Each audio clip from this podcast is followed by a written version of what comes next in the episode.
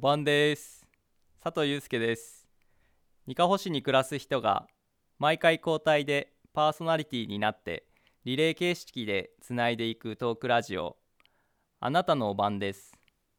トークテーマは自由。好きなことや普段考えていることなどを発信していきます。今日は佐々木久美さんからのバトンを受けて私佐藤祐介が担当します。え佐々木久美さんとはトランスさんお店にあのお昼ご飯を食べに行くようになって自分の仕事のことプライベートのことをこう聞いてくれるので私もすごく話しやすくて行きやすくて最近太ってきたなって思って体に何かいいことを始めたいなとも思ってたところあのー、ご飯も体にいいものをと考え探していたら、まあ、トランスさんが会社の近くにあったしすごくいいとこだなとあの久美さんも楽しいしなということで、えー、よく行くようになりました。そんな関係です。あなたのおばんです、えー、私は久方町上郷の出身で今収録は上郷小学校で行われているんですけど、まあ、今こうしてあの母校に入ることができてここでこう話すことができていて本当に良かったなと思います今34歳です。来月、4人目が生まれます。仕事は秋田マテリアルのあの代表をしています。事業としてはスクラップあとは産業廃棄物を扱っています。分かりにくいのですが企業から出るゴミは産業廃棄物。一般家庭から出るゴミは一般廃棄物と言われます。産業廃棄物は許可を受けた事業者が処理を行い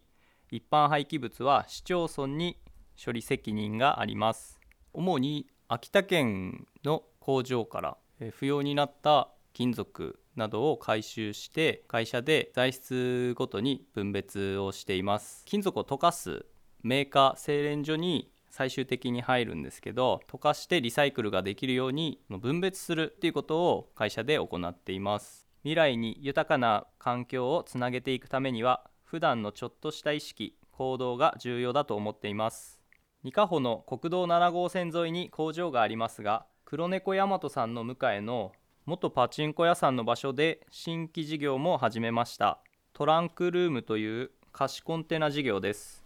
保管スペースを貸し出すというものです、えー、スキースノーボードキャンプ道具やひな人形などの季節物やバイクなどの保管にいかがでしょうか？3種類の大きさを用意しています。建物の中ではリユース品の販売をしています。棚やロッカー書庫や作業台など大きいものから工具カートや台車手工具などの小物もあります。見たい方がいましたら営業担当にご連絡をいただき案内していますので事務所までご連絡ください。一般家庭とかからもこう引き取りできるものって結構あってティッシュの空箱とか結構燃えるゴミの袋に入れてる人って多いと思うんですよね。ただあれ分別して寄せといてもらうとあのリサイクルできる。アイスの箱とか。なんであの今家電とか買うとネットで買うとあの段ボールでっかいので来るじゃないですか。あれ結構困ってんじゃないかなと思うんですよね。自分のとこだと別に綺麗に潰すとかないので車に大きいままで持ってきてただでっかい箱の中にこう入れとくだけなんですよ。なんで畳んで梱包してあのゴミステーションに持っていくとかないのでということでもなんか使ってもらえたらどうなんかなと思うんですけどね。あと古着とかでもあのまあ、売れるのはセカンドストリートとかありますけど、まあ、瀬戸物？皿とか。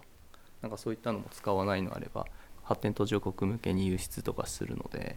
なんかちょっとしたことでも面倒くさいですけどあリサイクルするんだっていう意識を持つっていうのだともっと使ってもらったらいいなと思うんですけど私この仕事ここの会社に入った理由っていうのがあの母親が経理総務経理してたんですよ。で私この会社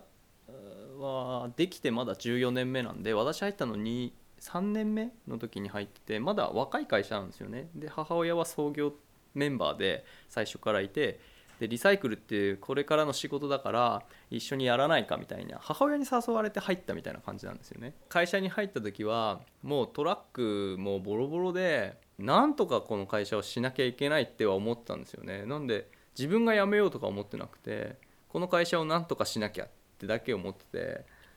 売り上げ作んなきゃいけないということでとにかく鉄くずを集めないといけない知り合いに声かけて農業の方とかハウスのも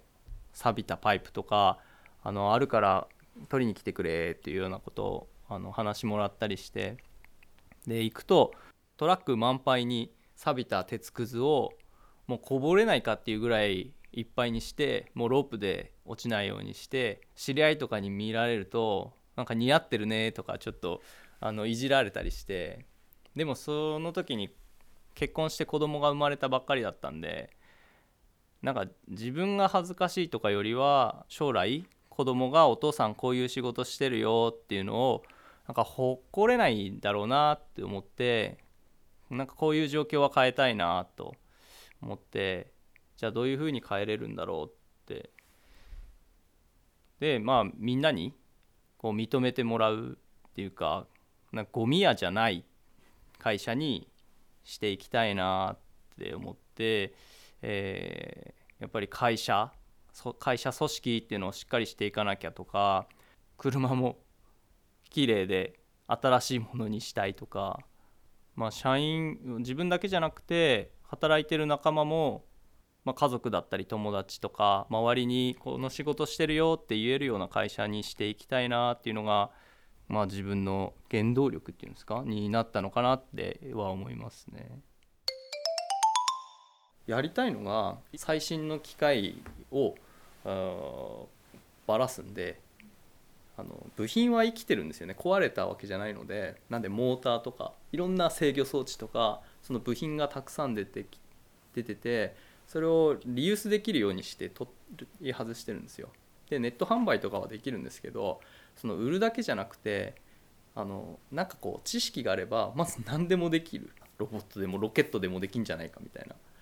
でやりたいのは小学生とお父さんが手ぶらでこう来たらこう物を集めてそこに知識ある人もいてものづくりが自由にできるコミュニティみたいな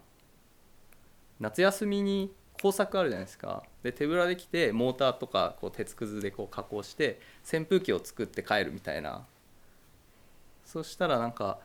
ただいらない廃品がその扇風機になるって扇風機が欲しいわけじゃないけど子供がものづくりっていう楽しさとかあお父さんってすごいなっていうなんか尊敬とかなんかそこの場でこう関われるような、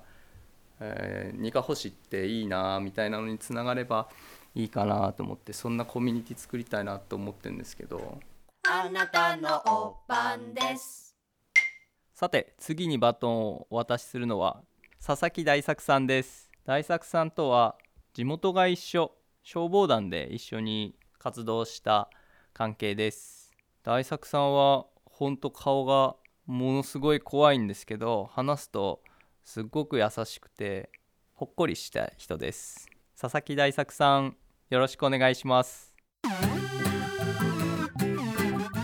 ということで今日の晩は佐藤祐介でした。次回は来週金曜日更新です。お楽しみに。